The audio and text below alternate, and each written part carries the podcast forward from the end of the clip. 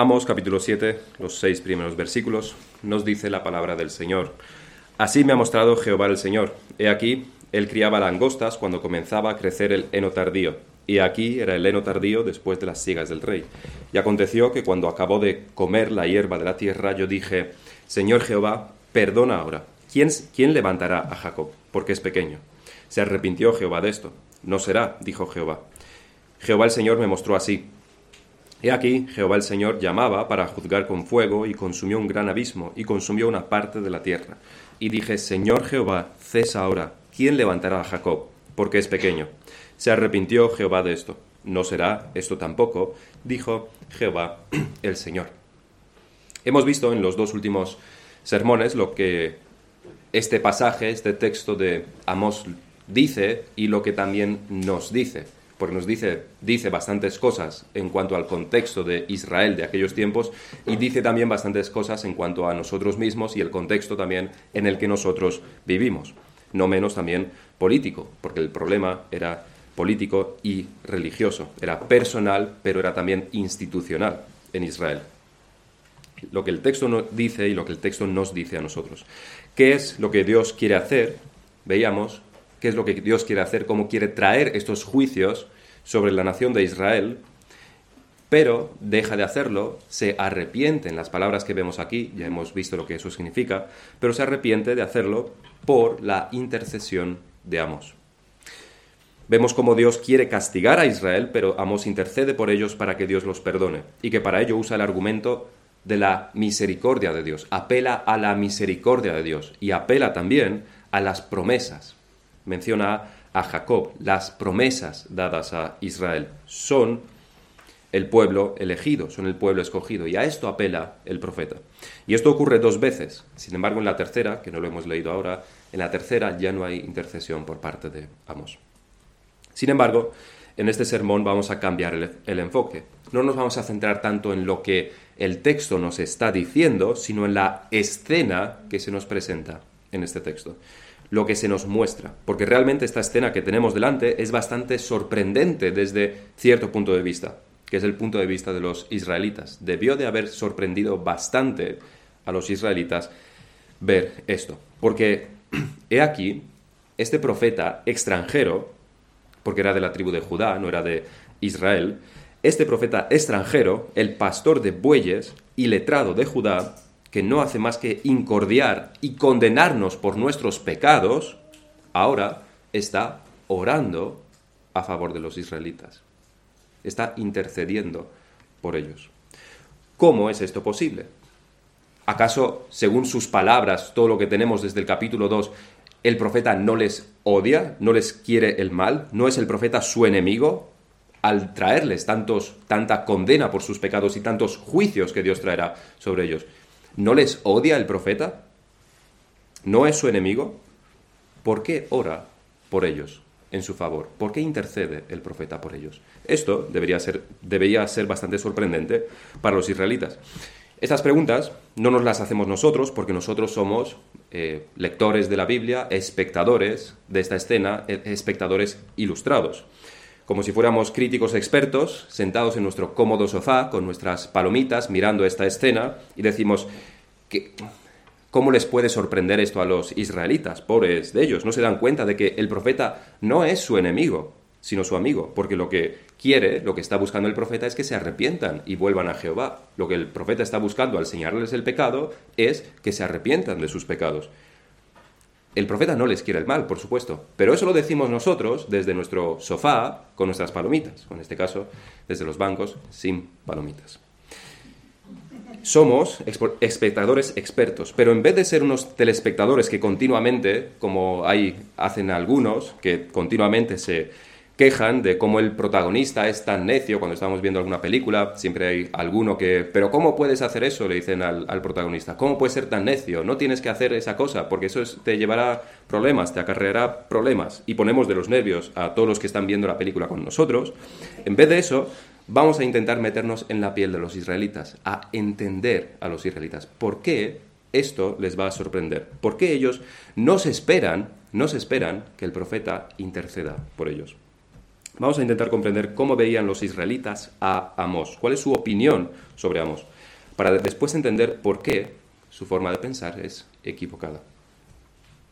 Es mi propósito también que a medida que entremos en la mente de los israelitas, intentemos comprender por qué los israelitas pensarían así y nos pongamos en su lugar, nos demos cuenta de que realmente no hemos ido a otro lugar, sino que es un lugar conocido, porque es nuestro propio corazón. Nosotros somos telespectadores ilustrados cuando estamos juzgando las situaciones externas, terceras, pero somos bastantes necios, igual que los israelitas, cuando se trata de nosotros mismos.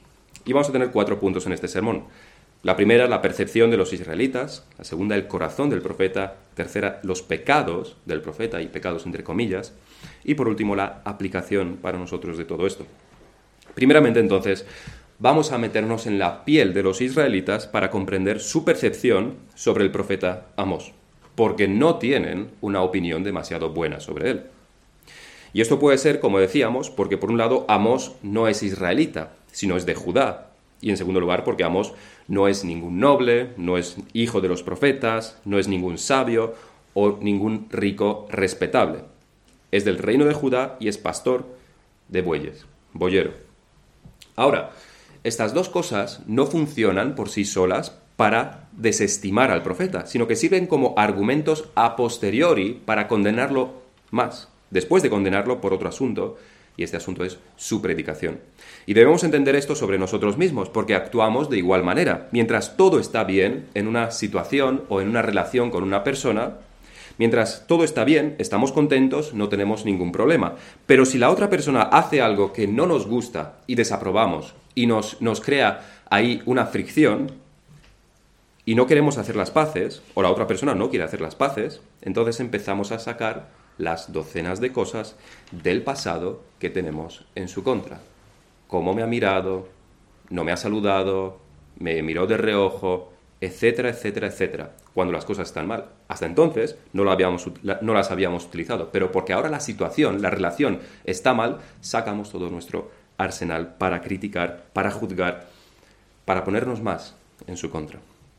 Pero no porque algo haya cambiado, realmente. No es que esa persona haya cambiado, lo que ha cambiado es nuestra actitud hacia esa persona. Y ahora usamos todo en su contra. Cosas que, con las que antes no teníamos ningún problema o simplemente son insignificantes. Somos personas diferentes, eh, hacemos cosas diferentes, no siempre vamos a estar de acuerdo. Pero cuando la relación está mal, lo utilizamos todo en contra. Y desde luego esto es lo que les pasa a los israelitas. No tendrían ningún problema con Amós si él les cantara con la lira lo buenos que son y lo bien que hacen todas las cosas y lo mucho que Dios aprueba su conducta, su adoración, lo mucho que Dios les ama. No tendría ningún problema con Amos. Si hiciera esto, Amos sería recibido y laureado, y que sea extranjero y ganadero solamente le usarían para elevarlo más. ¿Veis? Un extranjero que nos aprecia, que nos ve, ve la bondad de nuestro corazón un hombre simple y humilde, que aunque no tiene educación, comprende lo maravillosos que somos. Así que lo utilizarían, si le estuviera diciendo que Dios les ama y esas cosas y que todo está bien, lo usarían su condición de extranjero y su condición de boyero para enaltecer, enaltecerlo a él no, sino a ellos mismos más. Pero, como la predicación de Amos es contraria, tienen un problema, una fricción con él, todo sobre Amos lo usan en su contra. Como Amós no les canta con la lira lo maravillosos que son, no es este el mensaje de Amós, entonces lo utilizan todo en su contra. No es más que un extranjero boyero. ¿Qué valor tiene lo que dices? ¿Qué es, por tanto, lo que Amós ha hecho para que los israelitas lo quieran expulsar de su territorio? ¿Qué es lo que ha hecho Amós para que lo rechacen y se haya convertido en su enemigo? Porque precisamente esto es lo que leemos en los versículos del 10 en, en adelante. 7, capítulo 7, versículo 10. Entonces el sacerdote Amasías de Betel, Betel era el centro religioso, así que Amasías era uno de los, si no el sacerdote más importante de Israel, envió a decir a Jeroboam, rey de Israel, Amós se ha levantado contra ti en medio de la casa de Israel, la tierra no puede sufrir todas sus palabras. Porque así ha dicho Amós, Jeroboam morirá a espada e Israel será llevado a su tierra en cautiverio. Y Amasías dijo a Amós, vidente, vete, huya a tierra de Judá y come allá tu pan y profetiza allá y no profetices más en Betel, porque es santuario del rey y capital del reino. Le quieren echar. ¿Qué es lo que Amos ha hecho? Bastante simple de responder, profetizarles. Amos les ha dicho lo que Dios le ha dicho que dijera. Y lo que Dios le ha dicho a Amos que dijera son palabras de juicio por sus pecados. Prácticamente desde el capítulo 2, 16 en adelante, porque antes estaba tratando con las naciones, trayendo el juicio sobre las naciones, el juicio que Dios traería sobre ellas, pero a partir del, capítulo 2.16, todo lo que el profeta dice son básicamente condenación por sus pecados y juicios que Dios traería si no se arrepienten. Las causas del juicio, que son sus pecados hacia el prójimo y pecado hacia Dios en la adoración. Amos no ha parado de señalarle su pecado, su falta de arrepentimiento y el juicio que vendrá sobre ellos. Y las palabras de Amos, por otro lado, no han sido suaves. Les ha dicho de manera explícita que sus ciudades serán quemadas, que prácticamente todos morirán a espada o serán llevados cautivos, que destruirá sus lugares de culto. Nada quedará en pie porque nada de lo que ellos hacen agrada a Dios. Dios no aprueba ni su gobierno ni su religión. Todo será destruido. Más que esto, si recordamos, en el capítulo 4 les llama vacas de Basán. Y no tenemos motivos para pensar que no se refiere a las mujeres nobles en particular. Más adelante les dice que lo único que hacen en Betel, este gran lugar de culto, de adoración, que lo único que hacen en Betel, donde ellos dicen adorar a Dios, no es más que prevaricación y rebelión. Que su religión misma, cuando están practicando su religión, lo que están haciendo es pecar contra Dios. Sus sacrificios son pecado sobre pecado. Sus ofrendas no son recibidas. Ahora, no sé si nos damos cuenta de lo insultante que puede ser esto, pero intenta decirle, por ejemplo, al líder del grupo de alabanza de alguna iglesia evangélica que Dios no recibe su alabanza porque no es eso lo que Dios ha demandado, que eso no es adoración. O si le decimos a alguien de una iglesia pentecostal que sus oraciones, cuando está hablando en, esas supuestas lenguas, no son escuchadas. Esto se lo toman de manera muy personal. No sé si deciros que lo intentéis, porque realmente es terriblemente insultante. Pero eso es lo que hace. Y desde luego debemos tener cuidado con no insultar por insultar. No ese es el propósito y debemos usarlo con sabiduría. Pero aunque usemos toda la sabiduría del mundo, eso no quiere decir que al fin y al cabo esto no sea ofensivo e insultante. Lo va a ser. Lo será. Las palabras de Amós lo son, son ofensivas y son insultantes. Y Amós está siendo guiado por el Espíritu Santo. Así que el mensaje de juicio del profeta, su intransigencia, podríamos decir, la dureza de sus palabras, hacen que los israelitas lleguen a dos conclusiones sobre él. Piensan que Amós les quiere el mal y piensan que Amós los aborrece. Piensan que solo les quiere hacer daño. Esta es la opinión de los israelitas sobre el profeta. Es un hombre malo, intransigente, le falta amor, nos aborrece. No tiene tacto, le faltan modales. Claro, porque no es más que un boyero sin educación y extranjero. Por eso nos odia. Esta es la percepción de los israelitas sobre Amós. Una percepción totalmente equivocada, fuera de lugar, sin ninguna base más que ellos se sienten ofendidos por sus duras palabras. Por eso, en segundo lugar, vamos a ver por qué esto no es así, por qué su percepción sobre Amos está totalmente equivocada. El corazón del profeta, nuestro segundo punto. El corazón del profeta. ¿Cuál es la actitud real del profeta hacia ellos? ¿Los odia? ¿Les quiere el mal? ¿Los aborrece? Este pasaje del capítulo 7, estos versículos que hemos leído, nos muestran todo lo contrario. Nos muestra que el profeta, lejos de aborrecerlos tal como ellos piensan, en realidad los ama. Porque lo que en este pasaje tenemos es al profeta que está intercediendo por ellos. Los actores esta, en esta escena del capítulo 7 cambian. Ya no es el profeta frente a Israel trayéndoles el juicio de Dios, lo que Dios, como Dios los va a juzgar por sus pecados y los enumera. No, ya no es el profeta frente al gobierno injusto o la adoración corrupta, no. Los actores cambian ahora. Ahora el profeta está frente a Dios. Dios y Amos. En las cabezas de los israelitas probablemente se imaginan que lo que Amos hace en privado, que sus oraciones son para que Dios traiga el juicio sobre ellos, que Dios los castigue, que Dios les aniquile, que Dios les haga el mal. Eso es lo que ellos pensarían probablemente sobre Amos, que cuando va a su casa y ora en privado, estaría orando para que Dios los castigue y los juzgue y los aniquile. Pero en la, oración privada de Amós, cuando está frente a Dios, lo que hace es suplicar para que Dios los perdone. Lo que hace Amós no es pedir que caiga fuego del cielo y los aniquile, que por cierto es lo que hicieron Juan y Jacobo en cierta ocasión. Pero Amós no les pide eso, sino más bien pide que el fuego del cielo pare. He aquí Jehová el Señor llamaba para juzgar con fuego y dije, Señor Jehová, cesa ahora. ¿Quién levantará a Jacob? Porque es pequeño. Y Jehová se arrepintió de esto. Así que lejos de lo que los israelitas se habían imaginado, Amós no los odia, no los aborrece, no les desea el mal. Todo lo contrario, Amós intercede por ellos, para que Dios les perdone. Ora por ellos, suplica por ellos muy diferente a su percepción sobre él, totalmente contraria, de hecho. El profeta no los aborrece, sino que los ama. Lo que ciega a los israelitas para que no se den cuenta de que el profeta, al traerles esta condenación y estos juicios, que el profeta está buscando su bien, no su mal, es por supuesto, lo que hace que no se den cuenta de esto es el pecado. Es su negativa arrepentirse es su rechazo a cualquier posibilidad de cambiar sus caminos. Ellos quieren seguir en sus pecados y eso es lo que les ciega. Eso es lo que no les permite ver que el profeta busca su bien y no su mal, y que este bien que el profeta busca es su arrepentimiento.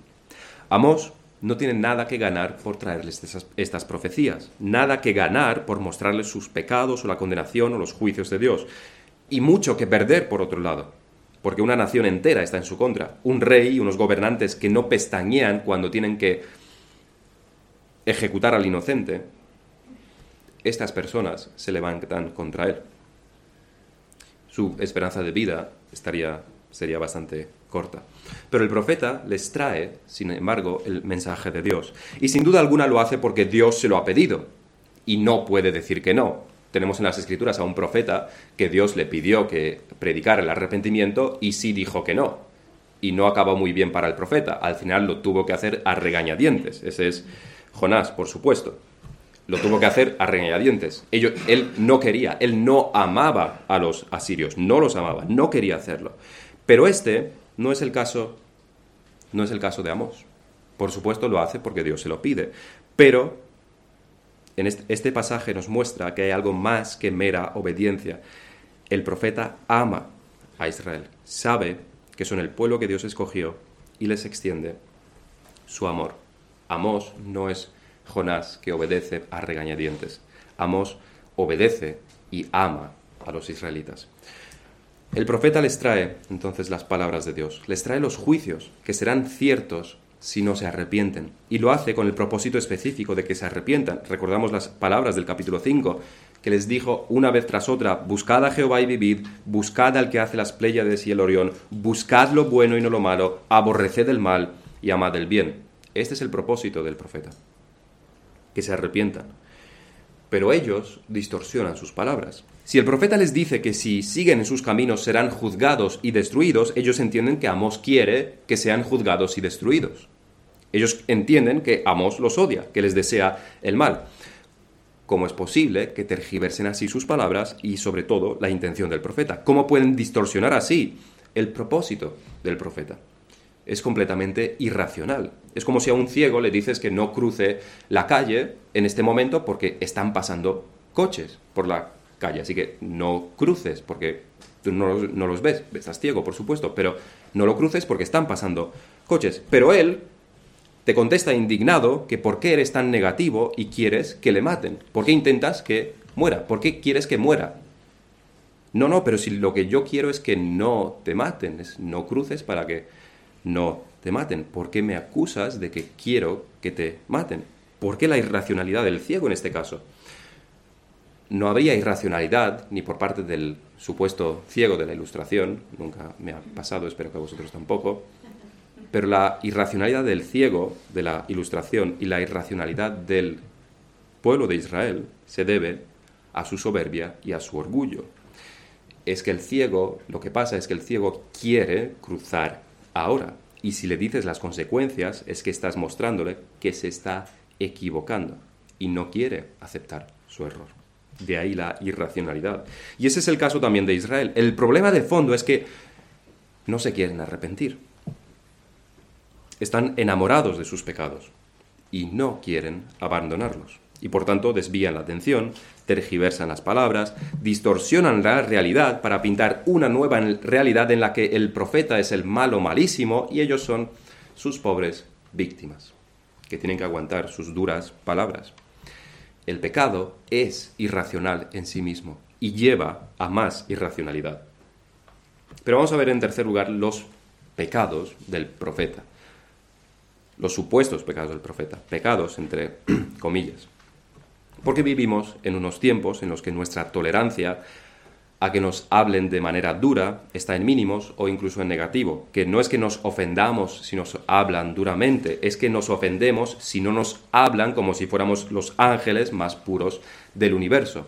Hay algunos que, llaman a la generación, no sé si es a, a los millennials o a la generación Z, que lo llaman la generación copo de nieve, porque son tan sensibles que cuando, en cuanto tocas al copo de nieve ya se derrite y ya se deshace y ya por completo generación copo de nieve.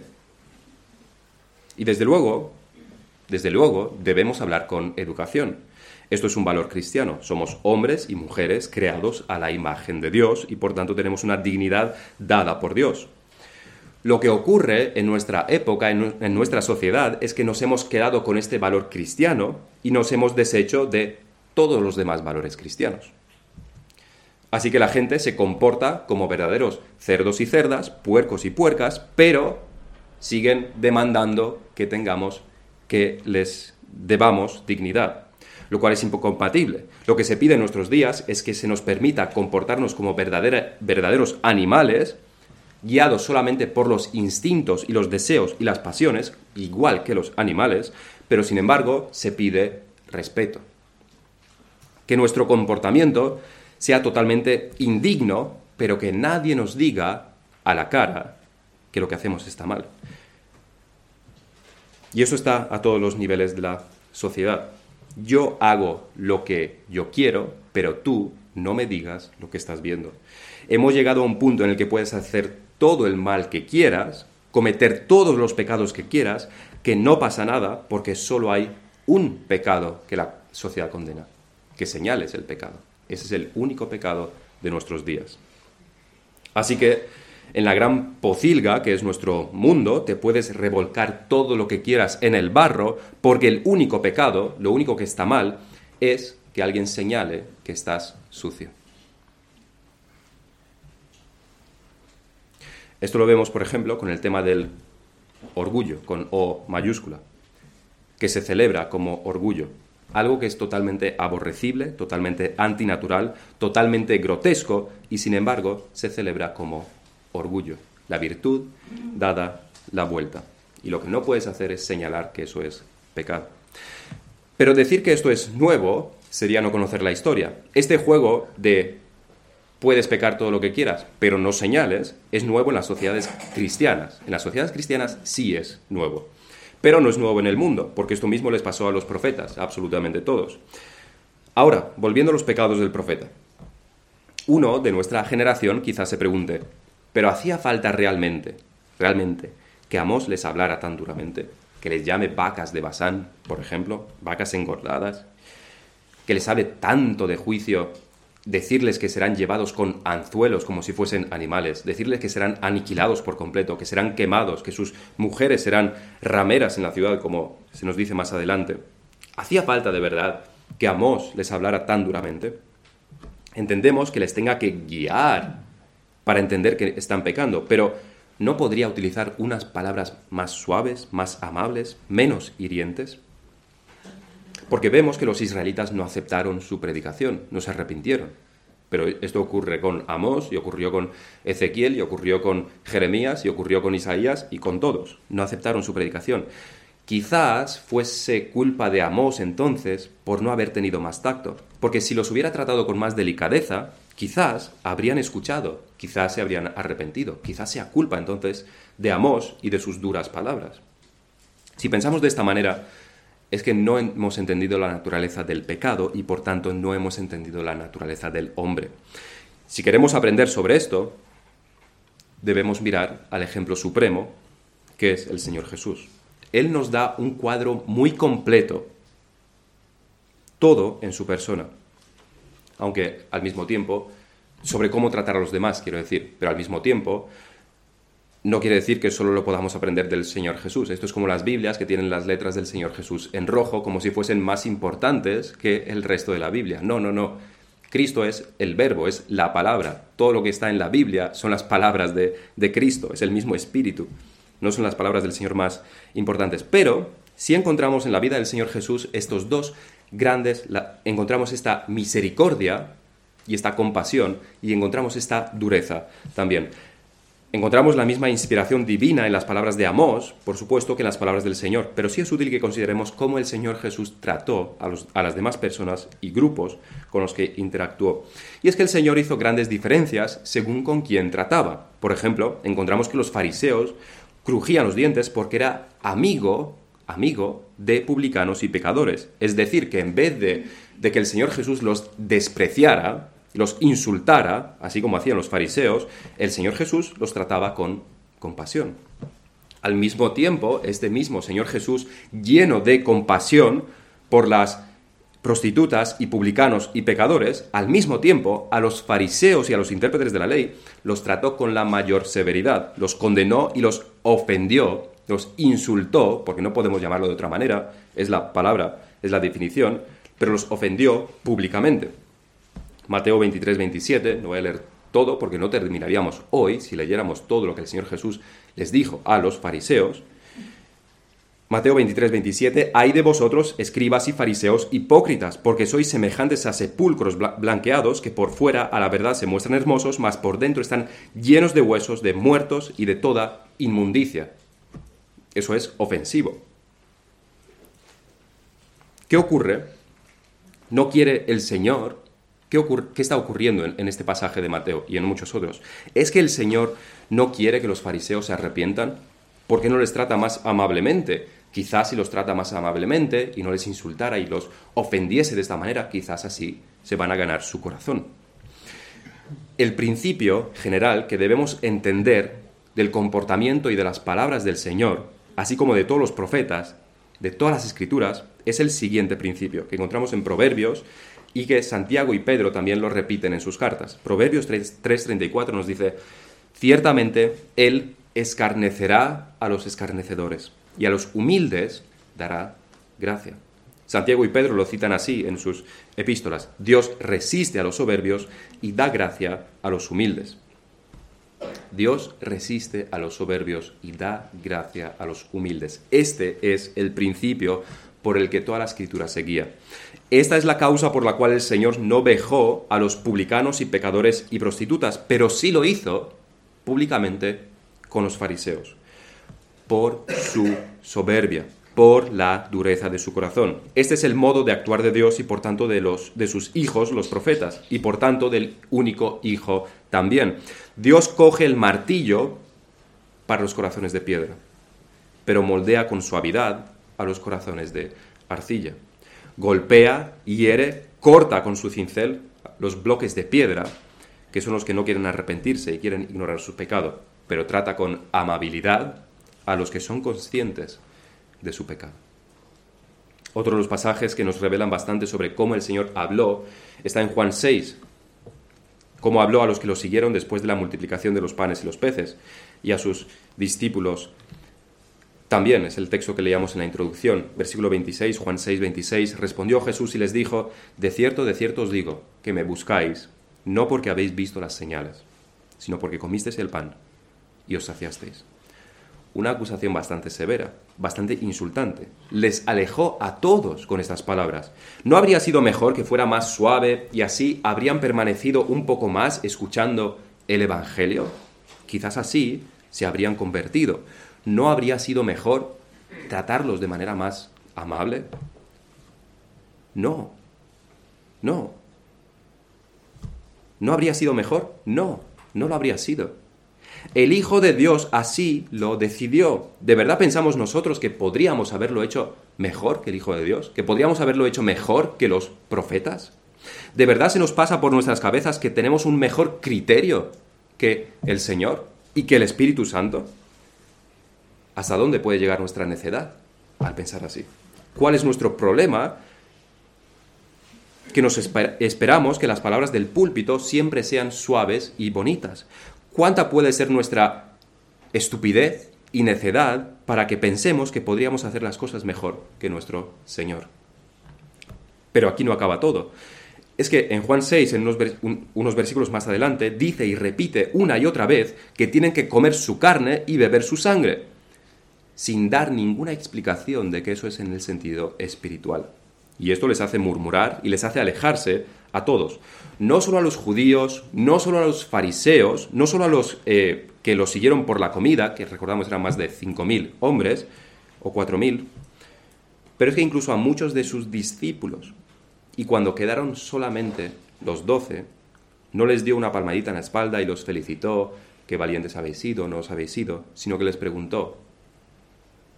Versículo 66 dice, desde entonces muchos de sus discípulos volvieron atrás y ya no andaban con él.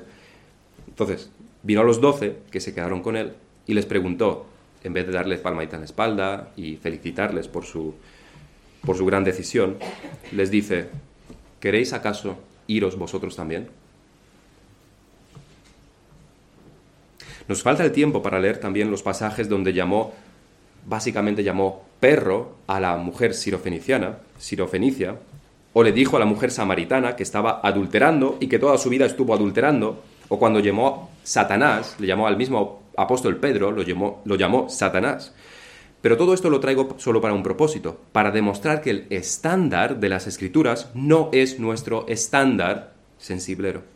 Porque nuestro estándar lo hemos cogido del mundo, donde puedes hacer todo lo que quieras, porque el único pecado, como decía antes, es señalar el pecado. Y cuando estás señalando el pecado, por tanto, no estás siendo amable. ¿Cómo me estás diciendo que estoy haciendo algo mal. Pobre de mí, me voy a derretir. Pero puedes pecar todo lo que quieras, con eso no hay ningún problema. Eso no es lo que las escrituras nos enseñan y eso no es lo que se va a predicar desde este púlpito.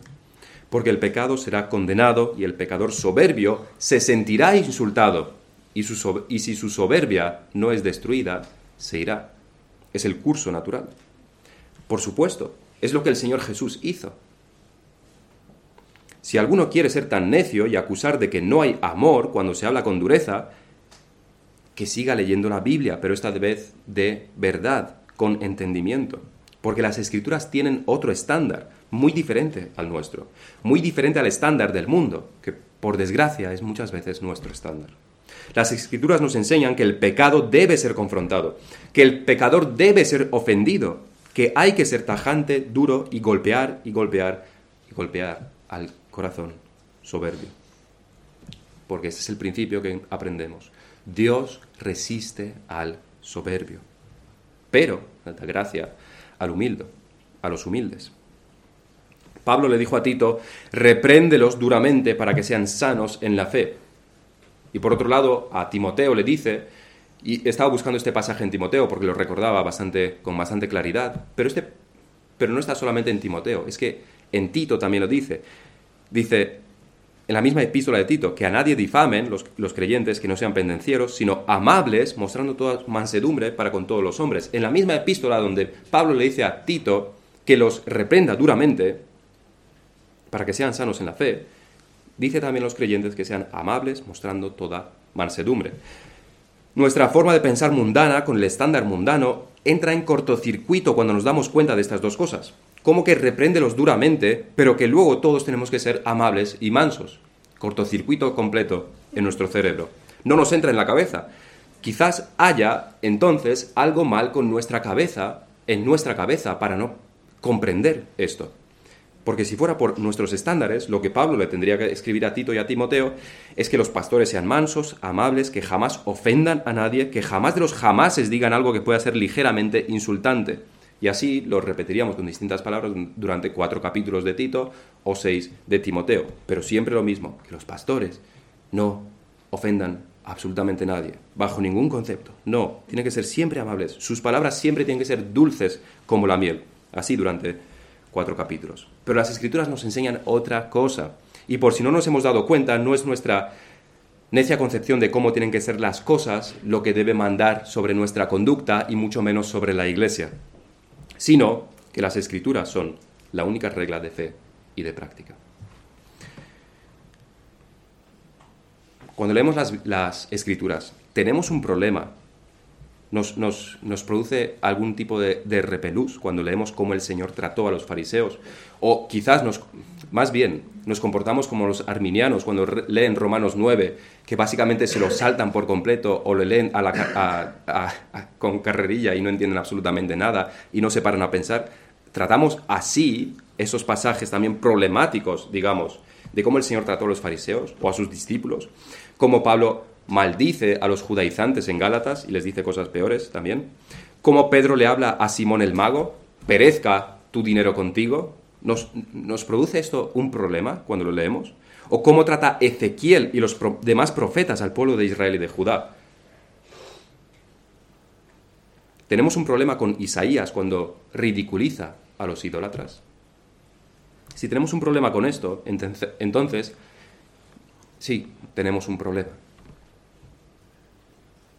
Y si decimos que no tenemos ningún problema, pero luego ponemos el grito en el cielo cuando el pastor dice una cosa que nos puede ofender, es que no hemos entendido nada, es que tenemos un problema y no lo sabemos.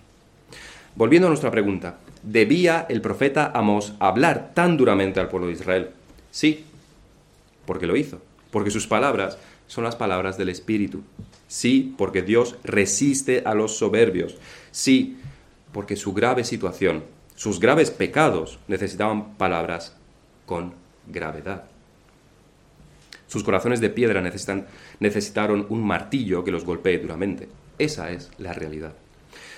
Y lo diré de nuevo, lo que en nuestra sociedad queremos es pecar todo lo que queramos, todo lo que podamos, ahondarnos en todos los deseos y prácticas pecaminosas, pero lo único inadmisible es que se nos señale nuestro pecado.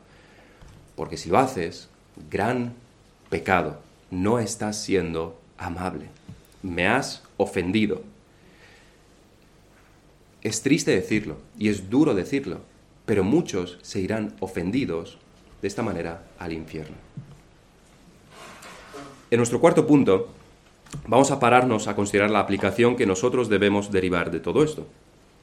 Primeramente, las aplicaciones. Primeramente, en lo que debemos meditar es si tratamos como enemigo al que señala nuestro pecado. Esto es lo que hace Israel con Amós. Amós les muestra el pecado y entonces Amós es el enemigo. Esto es lo que siempre ha hecho el pueblo de Israel con los profetas, los fariseos con el Señor también, pero al mismo tiempo hay muchos ejemplos de aquellos que se han arrepentido cuando su, pecado les fue señalado. El primero que nos debe venir a la mente es el rey David cuando Natán le mostró su pecado. Y no, no fue con palabras suaves y contacto y amabilidad. Tú eres ese hombre. Natán golpeó el corazón endurecido de David, endurecido durante mucho tiempo, y lo resquebrajó por completo en arrepentimiento. La mujer samaritana no se enfadó porque el Señor le dijera la verdad sobre su situación de adulterio. La mujer sirofenicia no culpó al Señor por haberla llamado, llamado perro, sino que dijo más bien, los perrillos también comen de, los, de las migajas que caen de la mesa. No, no se sintió ofendida. La, probablemente se sintió ofendida, pero aceptó la ofensa. Los corintios no rechazaron a Pablo, sino que aceptaron su amonestación en 2 Corintios 7. Los hijos de Dios aceptan la reprensión, aceptan la ofensa, aceptan que el pecado se les señale. Ahora, somos nosotros y, como los hijos de Dios, los ejemplos que vemos en las Escrituras o somos como los hijos de Satanás. Aquel que señala nuestro pecado, ¿es nuestro enemigo o es nuestro amigo? Hacemos como los israelitas, que porque no nos gusta el mensaje, entonces despreciamos al mensajero. Porque pensamos, si solo lo hubiera dicho de otra manera, si solo hubieras, en vez de haber utilizado el imperativo, hubiera utilizado la primera persona en plural del subjuntivo, y así todos estaríamos incluidos, entonces quizás habría hecho caso, pero es que lo ha dicho de una manera tan dura. Claro, solo aceptas, solo aceptas como a ti te gustaría, porque el estándar eres tú, el estándar del mundo, y no las escrituras. Cuando alguien, y esa es una gran realidad, hermanos y hermanas, cuando alguien señale nuestro pecado, nos sentiremos ofendidos. Por supuesto que nos sentiremos ofendidos. Y con esa ofensa podemos hacer dos cosas, atacar al mensajero o aceptar el mensaje, ser soberbios o ser humildes. Pero seamos más específicos en la aplicación. En lo que cada uno de nosotros debe meditar es en qué haremos cuando el pastor, porque esto llegará tarde o temprano, cuando el pastor nos confronte por nuestro pecado, cuando nos señale nuestro pecado, cuando nos diga que lo que hemos hecho está mal, que hemos pecado contra Dios y probablemente también contra el prójimo. Cuando nos diga que hemos atentado contra la ley y debemos arrepentirnos. ¿Qué haremos? ¿Qué haremos cuando seamos disciplinados? Sabes que esa es una de las cosas que como miembro, por lo menos, debes esperar de esta iglesia, y no solo de esta iglesia, sino de cualquier iglesia sana. Quizás a alguno le sorprenda escuchar esto y quizás escandalice a algunos, pero es al contrario. No le quiero a nadie el gran mal de estar en una iglesia que no disciplina. Porque es un gran mal, es una maldición desearle algo así a alguien. Es una aberración. Igual que no le deseo a ningún niño que crezca en un hogar sin disciplina. Es una maldición. En el libro Las siete marcas de una iglesia saludable, leemos, la séptima marca de una iglesia saludable es la práctica regular de la disciplina en la iglesia. Una de las cosas que le da significado a ser miembro de una iglesia es recibir una disciplina bíblica. Sin embargo, aunque esto ha sido algo comúnmente practicado por las iglesias desde los tiempos de Cristo, en las últimas generaciones ha desaparecido de la mayor parte de las iglesias evangélicas. La disciplina en la iglesia es una manera básica de obedecer a Dios y una manera básica de confesar que necesitamos ayuda. He aquí cinco razones por las que deberíamos aplicar una disciplina correctiva en la iglesia. El propósito de la disciplina es positivo. Uno, para que el que recibe la el que recibe la disciplina, para dos, para otros cristianos, a fin de que vean el peligro del pecado, tres, para la salud de la iglesia como un todo, y cuatro, para el testimonio de la iglesia. Pero sobre todo, número cinco, nuestra santidad debe reflejar la santidad de Dios. Ser miembro de una iglesia debería de significar algo, no para nuestra vanagloria, sino para por causa del nombre de Dios. En resumen, tener una disciplina bíblica es otra de las marcas de una iglesia saludable. Fin de la cita. La disciplina de la iglesia es lo que separa un club social de una iglesia.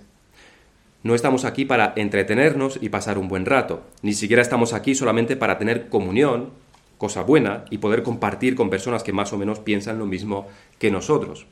Ni estamos aquí solo para aprender más sobre la palabra de Dios, por muy importante que eso sea. Es realmente fundamental. Pero no, estamos en una iglesia para crecer en santidad y para ello, la disciplina es fundamental. Ahora bien, de nuevo nos debemos preguntar qué haremos cuando a nosotros mismos, de manera, personal, se nos corrija. ¿Qué haremos cuando el pastor nos señale el pecado? ¿Qué haremos cuando seamos disciplinados? ¿Cuál de los caminos tomaremos? La tentación será, y esto es universal, la tentación será matar al mensajero. La tentación será escondernos, justificarnos, poner mil excusas. La tentación será, por supuesto, irnos de la iglesia.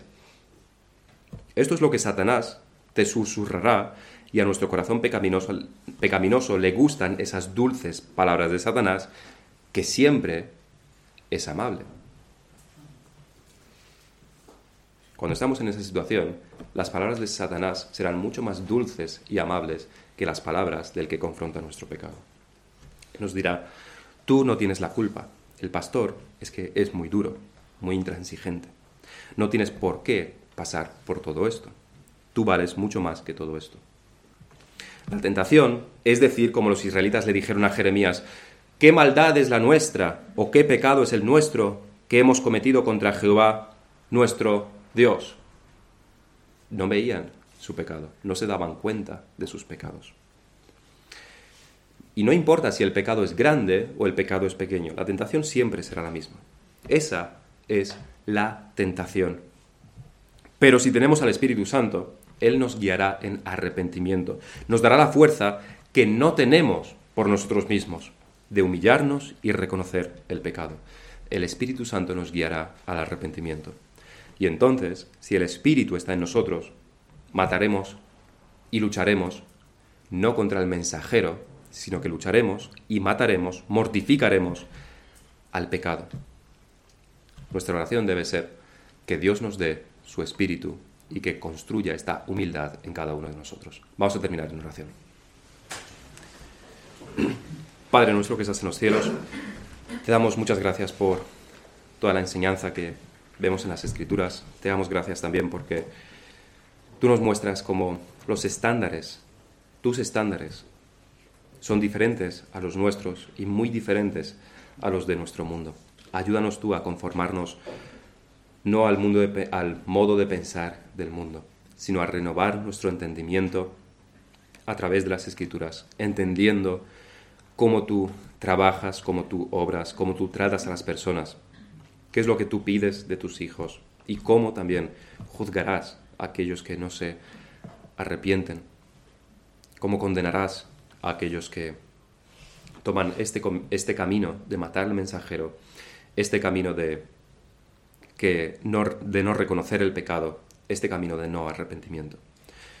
Te queremos pedir que nos des tu Espíritu Santo para que podamos tener este espíritu humilde, para que podamos aceptar la corrección, por muy duro que sea. Pero así es como luchamos contra la carne, así es como luchamos contra nuestros deseos pecaminosos. Te damos gracias porque tú nos das una iglesia en la que también se practica esto, en la que tenemos el gran privilegio de que se administra esta disciplina. Y te pedimos que tú nos ayudes a, ser sabios, que tú nos ayudes a ser humildes y a que tu Espíritu Santo nos guíe en toda buena obra. Te lo pedimos en el nombre del Señor Jesucristo. Amén.